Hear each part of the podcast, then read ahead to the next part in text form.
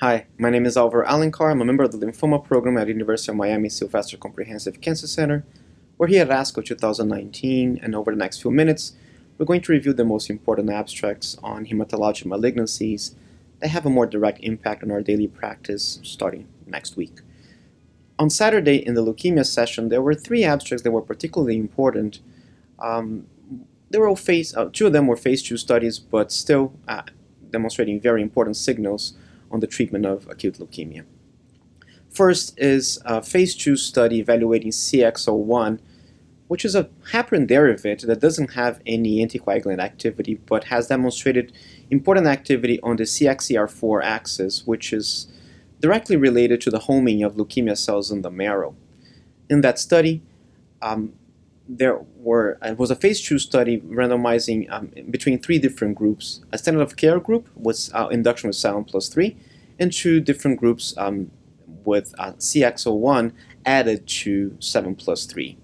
This agent had previously been evaluated in younger patients um, undergoing induction for AML, demonstrating important activity, and this study evaluates specifically the population of older patient patients that are still eligible for induction therapy.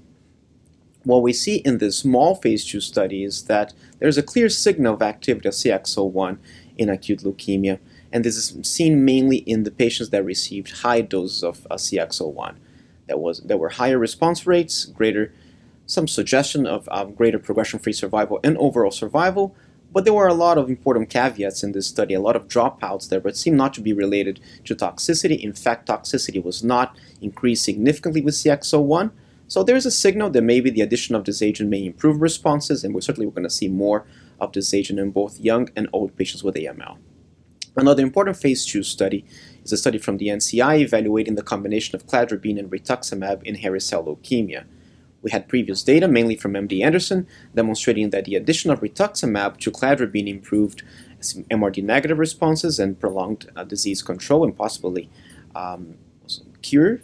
But the issue is that cladribine was given, uh, rituximab was given after cladribine, and based on preclinical data, the synergy of these agents occurs mainly when they're given together. So this phase two study evaluates exactly that: the concomitant uh, use of cladribine and rituximab versus cladribine single agent, followed by rituximab in patients that did not achieve a MRD negative response. And what we see is that indeed the concomitant use of cladribine and rituximab improves responses, more MRD negative responses, and improved progression free survival.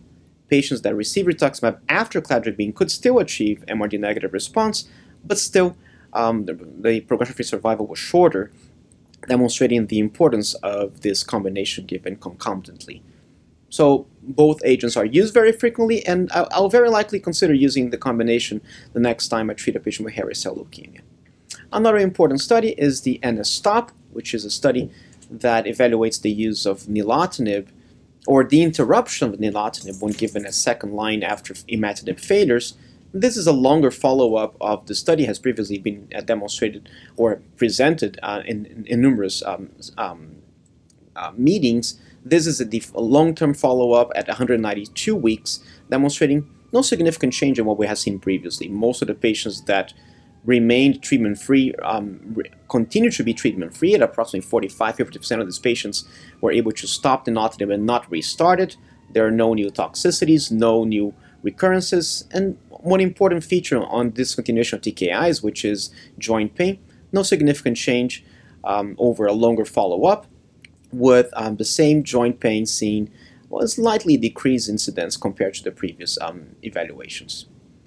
On Sunday, we had the myeloma session. There were three very large phase three studies that have a direct impact on what we um, on, on what we do with myeloma today. The first was the study Forte, evaluating uh, one frequent question in um, myeloma, which is the use of consolidation autologous stem cell transplant in the current era where we use newer agents as part of induction. So in this study, um, one group of patients received KRD, so carfilzomib, lenalidomide, and dexamethasone for 12 cycles, while the other group received 4 cycles of induction with KRD, followed by transplant and consolidation with KRD one very important um, feature of this study was that patients were subdivided um, or evaluated according to the ISS score. And what we see is that patients, mainly patients with high risk ISS, ISS 2 and 3, were the ones that benefited from transplant.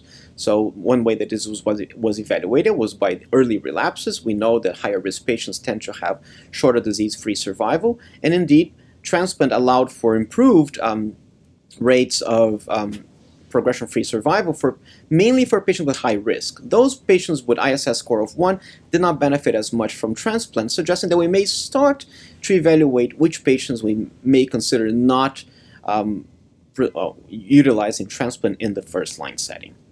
Another very large study was the study Cassiopeia, evaluating daratumumab addition to a triplet, in this case VTD, now in patients with um, that were transplant eligible. Why do I say now? Is because we had already data on the benefit of addition of daratumumab to uh, transplant ineligible patients. So in this study, daratumumab was added to VTD in, in patients that were that, that were transplant eligible, and what we see is that the addition of the monoclonal antibody improves progression-free survival, improves response rates, and certainly suggests that this combination should also be considered um, in every single patient that we're treating today for multiple myeloma in first line. And another practice, not practice changing, but a study that will definitely have a direct impact on how we treat myeloma is the study Columba, evaluating the use of subcutaneous daratumumab in, um, instead of IV. We know that one of the main problems with daratumumab is the infusion-related reactions and also the very prolonged chair time. So the subcutaneous formulations helps um, resolve, not resolve, but minimize this issue. And what we see, this was a non-inferiority phase 3 study demonstrating very similar response rates between both methods of administration, but significant decrease in, in chair time from two, at least 200 minutes with daratumumab IV to around 5 minutes, and um, significant decrease in inf infusion-related reactions. So the moment that we have this formulation available, certainly we're going to be using more and more of this. And last, on Tuesday, we had the lymphoma session and three very, very important studies um, that certainly will have impact on what we do today in the treatment of um, lymphoma. One study uh, is the AATR, evaluating a very important question the treatment of T-cell lymphomas, which is the comparison between autologous and allogeneic stem cell transplant as consolidation after first-line uh, therapy. There are some lymphoma experts who believe that these patients, whenever possible, should go straight to an allogeneic stem cell transplant because of their very high risk of relapses after um, first line therapy. So this study was a randomized phase 3 study. Most of the data uh, comparing transplant and T-cell lymphoma is retrospective data. Approximately 100 patients, 50 patients per arm, were, um, were treated. And what we saw is that as commonly seen in T-cell lymphomas, there's a large group of patients that didn't even get to transplant because they had relapses shortly after the first line of therapy. But for those who did, uh, allogeneic transplant reflected as, as what we usually see in this comparison between autologous and, stem, and allogeneic stem cell transplant more relapses with autologous transplant, but more treatment-related mortalities with, allog with allogeneic stem cell transplant, reflecting very similar long-term outcomes, Sim similar progression-free survival, similar or, or, similar overall survival, suggesting that as a rule, uh, as a rule, we should probably stick with autologous stem cell transplant as first consolidation and leave allogeneic stem cell transplant for a potential uh, second remission in, in patients that relapse after autologous. Another important study was the HOVON study, which um, answers an um, old question that now is not as important, but is still very nice to see uh, this type of data in a large phase 3 study. This study has two phases. The first phase tried to, uh, to answer the question of whether rituximab given in more intensively as part of R-CHOP improves responses, and that data has already been presented and didn't demonstrate any benefit from adding rituximab to R-CHOP, uh, or additional dose of rituximab to R-CHOP in the induction. And now we see the second part of the study, which is the evaluation of rituximab maintenance um, as part of um, treatment of large B-cell lymphoma after responses to R-CHOP. And what we see is absolutely lack of uh, benefit from the addition of rituximab maintenance. And last, an another very important study evaluating a fixed dose of venetoclax and obinutuzumab versus venetoclax versus obinutuzumab and chlorambucil, what was what was the CLL14 study. The importance of this study is, is that it goes against an, our typical idea of chemotherapy as being the fixed um, those regimen versus oral agents that are given without um, interruption. So this study evaluated a, a fixed dose of venetoclax and obinutuzumab for a total of 12 cycles and compared that to obinutuzumab and chlorambucil. And this presentation given at ASCO focused mainly on MRD and also progression-free survival. And what we see is, as we expect, much deeper, M- M- much more frequent MRD negative CRs with the combination with venetoclax compared to chlorambucil, but also improvement in progression-free survival, which is what we typically see. MRD negative responses reflecting in longer disease control, but demonstrating that this is possible even if you discontinue venetoclax after a, tw- um, a period of 12 months.